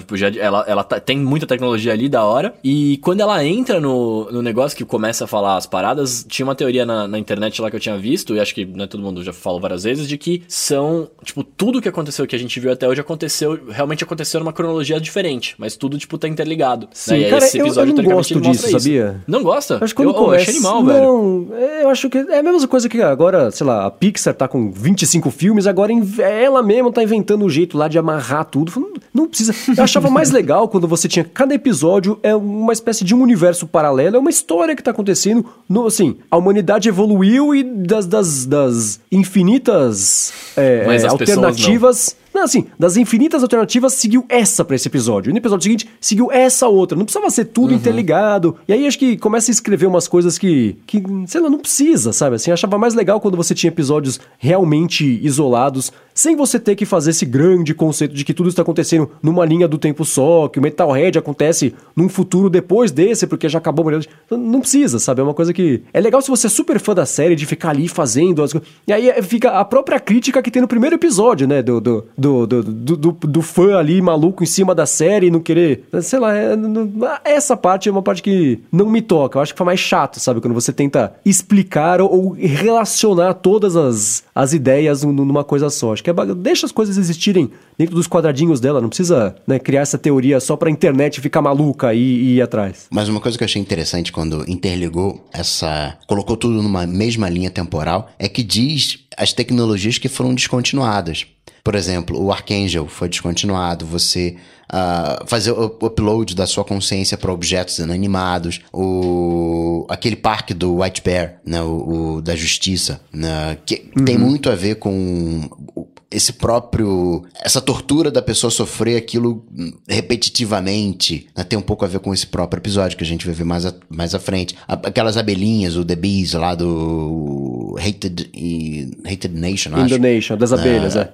Isso, também foi descontinuado. Aquele jogo do playtest. Então, tudo isso a gente sabe que são tecnologias que não deram muito certo, que a gente não precisa fazer, que não deram certo. É, então, o do que eu vi que apareceu lá no episódio, que eu anotei, teve o tablet do Arcanjo dentro, dentro do museu, né? É, o, o lance lá Com do. sangue, do... diga-se de passagem, com sangue do- quebrado. é, é o tablet exato da, da, da, da, É. da, da família, né? É, cara, cara antes deve disso, ter apareceu lá. os policiais, velho.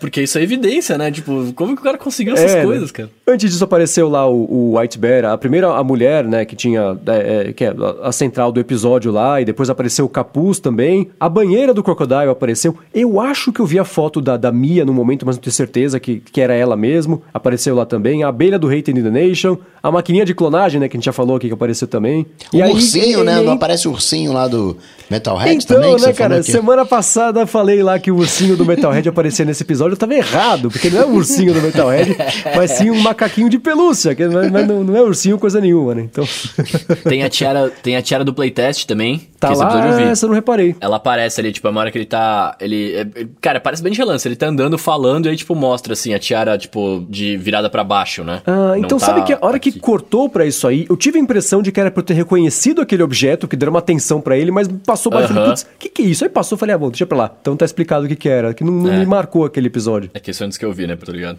É. Mas enfim, né? Em relação à história mesmo. Aliás, antes da história, né? O cara principal lá, o Rollo Haynes, eu acho que. Sabe quem seria perfeito pra ter interpretado ele? O- aquele David Costabile, que faz o, o Gale de Breaking Bad, que tá em Billions também agora. Ele, esse, esse- ele, é- ele é esse papel, né? Eu acho legal que eles usaram um ator desconhecido, primeiro, você dá a chance pra um, pra um novo talento de, de chamar atenção, né? E em segundo lugar, que você não tira a atenção da história, né? Que se fosse o cara, ia falar, poxa, o cara de Breaking Bad. E aí tira um pouco a atenção. Mas é, é, é o mesmo papel. Parece que assim, foi escrito pra esse cara, ele não tava disponível, chamar esse outro, que tá ótimo no episódio, por sinal, né? E os caras são parecidos, né? Também, tô, tô vendo a foto aqui. Sim, sim, é, é o mesmo papel, sabe? É o cara meio, meio asqueroso, assim. No, no Breaking Bad não, tem- não é tão asqueroso. Em Billions, ele é, ele é esse cara, só que ele é o cão de guarda Quem lá, que ele era da Breaking moral Bad? do... Breaking Bad, ele, é- ele é o Gale, que é, é o, o, o cientista bem, bem geekzão lá, que faz o café, coisa... Não Que esse é o- ator, o, que- David Costabile, que eu acho que poderia ter Aham. feito o, o papel do, do Rollo Reis, sacou? Bom, mas agora sim, né? Voltando de, de fato ao episódio, à estrutura, acho que os três gostamos dele aqui em diferentes níveis, mas acho que todo mundo que que passou, né? Tá na lista Uhum. dos bons dessa temporada,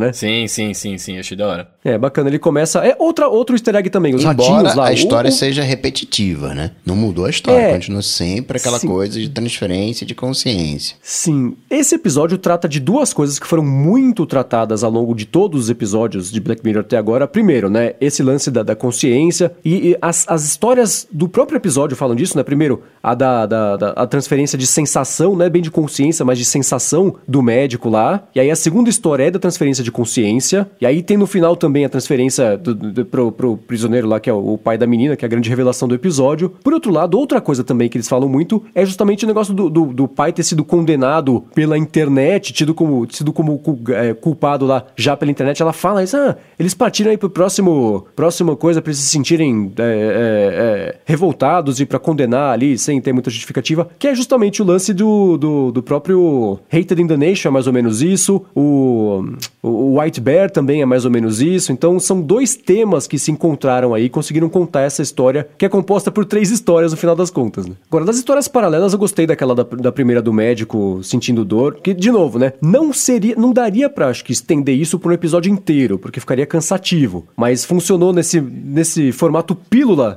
Rolou, né? Exato, rolou. Do jeito que tá lá, tá bom. Porque você, você consegue. Você... Cara, eu, eu, eu. que eu falei que eu terminei o episódio triste, né? É. Porque ele, ele, trata, ele trata muito, tipo, até, até da vingança da mina, tá ligado? Tipo, é, é, é, São vícios, tá ligado? Que ele vai tratando lá. Tipo, o cara, o cara era viciado. Se você for. Se você parar pensar, o, o, o médico, né? Ele, fica, ele ficava ficando viciado em dor, tá? Não sei o quê. Tipo, é, é como se fosse. É isso, né? O, o, na segunda história, uma, eu esqueci o nome dos personagens, mas a segunda história, o marido que fica tentando trazer a mulher de volta tal, ele, ele era viciado, ele era viciado, na verdade, em, em companhia, tá ligado? Tipo, e, é. e aí ele tem a mulher, só que aí, tipo, depois ele, ele, tem, ele, ele tem uma droga, ele quer uma droga melhor que é, tipo, que seria outra mulher, tá ligado? Porque no fundo você vê que ele não é nenhum bom pai, ele briga com o filho direto, saca? Tipo, ele não é. Ele não é um cara que ele tá afim, tipo, talvez da família, ele, ele quer a companhia. Pelo menos foi essa, essa visão que eu tive, assim, saca? Ah, eu não sei porque assim, né? O, o lance dele, teve lá o, o casamento a mulher ainda tá vivendo na consciência dele, e eu acho que, pelo menos para mim, o episódio é, é, equilibrou bem isso aí, do cara falar, puxa, já faz um tempo, e a gente né, não vai ter nada que a gente tinha antes, é, é de, de, de, a parte de afeto, de companheirismo, você tá na minha cabeça, é um, é um outro tipo de relação. E né, o cara quis meio que seguir em frente ali, né? Como se, de certa forma, a, a esposa, a ex-esposa, enfim, a, a, a mãe do, do, filho dele tivesse morrido. Então o cara, é, eu achei que pelo menos para mim, funcionou como episódio. mulher. É, tudo bem que é, é, é, aí que entra o Black Mirror da coisa, né? É incômodo é, é, é você pensar nessa situação racionalmente. Mas o cara fala, poxa, eu, eu preciso. Falta esse afeto e o cara uma hora encontrou de novo, né? Então acho que. E o lance dele ser um mau pai, sei lá, não não achei, não. Então, ele brigou lá com, com o filho pra gerar o conflito com, com, a, com, com a mãe, né? E aí, irritado pela situação dela tá na cabeça dele, falando, ah, não é assim, né? Acho que não é isso, não. Que, que pelo menos pra mim, ficou bem justificado aí. É, é, é a, justificada a, a, sequência de, de ações ali do pai. É que a gente, a gente trai na discussão de como educar os filhos, né? Enfim, vamos pular é, né? agora, dois easter eggs que eu lembrei agora também. Tem o do ratinho, do, do, do os ratinhos, a hora que o médico começa a contar pro... O médico não, o, o, o David Costabile Cover começa a contar pro médico, que é o Paul Bettany cover é, como, é que, como é que funciona. Ele mostra os ratinhos. E os ratinhos também têm nome de personagens de temporadas passadas. E eles trabalham no hospital, que é o que, que é, o, é referência ao episódio San Junipero. Também estão duas aí. Então o pessoal que ia mandar de feedback pelo Twitter, ha, lembrei antes de vocês, hein? Agora, uma coisa que eu achei esquisita é. Não transferiram a consciência do cara lá pro negocinho? Não poderiam saber se o cara fez ou não fez, ou se cometeu ou não cometeu o crime? Então. Então, pois é, né? Porque se deu para transferir para isso, daria pra chacoalhar ali dentro e, e, vasculhar e teria evitado tudo isso pra começo de conversa, né? Sim, é verdade. Fazia, eu jogava lá dentro do, do Crocodile uma maquininha do, de memórias a consciência. Pois peraí, é. Esse cara não Sim, fez. Porque afinal de contas é tudo no mesmo mundo, né? É, pois é. Agora, outra coisa que eu achei bacana do episódio, eles conseguem, eles irem contando a última história, a história permeou as duas primeiras, né? Então você vê no começo lá, no, quando o médico já tá afastado do trabalho, antes dele começar a arrancar os dentes, aquela coisa horrorosa, aquela cena que vai me perseguir nos meus pesadelos pros próximos anos. É, ele tá vendo TV lá, girando o copo de uísque na mão e tá vendo sobre ah, a mulher foi assassinada. Aí beleza, aí continua o episódio, aí vai pra segunda história, e aí descobre, ah, o cara foi condenado pelo assassinato da mulher. No fim das contas, esses dois coisas que estão passando na TV eram a terceira história que, geral, que no fim das contas, é, eram o, o, centro, era o cerne ali ah, da, do, do, conflito do episódio. Não peguei essa. É, no primeiro, a primeira vez mostra só a foto da loirinha, e fala o nome dela, uh -huh. que não lembro qual é que é agora. É, e que aí, da hora. Na segunda história, ele tá vendo, o, o pai tá vendo que ela fala, ah, desliga isso aí, é violento, até é para chamar atenção para falar, ah, pessoas que estão assistindo o episódio, isso é importante, prestem atenção. Que é justamente isso, o cara já foi condenado pelo assassinato da, da que é uma repórter, eu acho, uma jornalista. Enfim, estavam dando a dica dica aí do que para onde o episódio levaria, então tava distribuída. Outra coisa também, outro easter egg. Ele tá lendo um- uma história em quadrinhos do 15 Million Merits, que é o segundo episódio da primeira temporada, que inclusive é dos meus favoritos, mas isso fica pra, pra uma outra discussão de um outro dia. A mãe se matou? Eu acho que não, porque ela. A mãe. Não, é porque ela. A mãe tá dentro do coelho ainda. Do, Do coelho, não, no macaquinho. do macaquinho. Ah, não, você fala, você fala a mãe da, da menina, da menina inglesa, que não é inglesa. Isso, isso, que, que tá Ah, tá. Porque no final ela É, conversa com a mãe, né? De alguma maneira. Sim, a mãe A tá na tá- consciência A dela. mãe tá na consciência dela, é. Isso. Então rolou aquela Isso, é. parada lá do, do ursinho, transferência de consciência. Sim, ela deu um jeito de transferir a consciência da mãe pra lá, pra mãe assistir em primeira mão o que tava acontecendo ali, a hora que ela fosse fazer a vingança dela. Essa história eu achei, achei amarradinha, bacana. A hora que revela a mãe, eu achei que poderia ter ficado. Ah, mãe, viu só? É, poxa, filho, estou orgulhosa de você, viu? Então vamos É, embora achei- daqui. eu achei meio zoado, velho. Poderia ter. Porque o episódio, especialmente a primeira história, ela tem um, uma, uma, uma atuação ruim meio de propósito, de todo mundo ali. Ela é um pouco exagerada. Me lembrou até aquela, o, o Desventuras em Série, que a própria Netflix produziu, que é uma. sé- A própria série, ela, ela é- não se leva muito a sério, sabe? Acho que a atuação é meio, meio, meio tosquinha de propósito. O segundo não, a segunda história é mais séria, e tem que ser, mas eu achei que o primeiro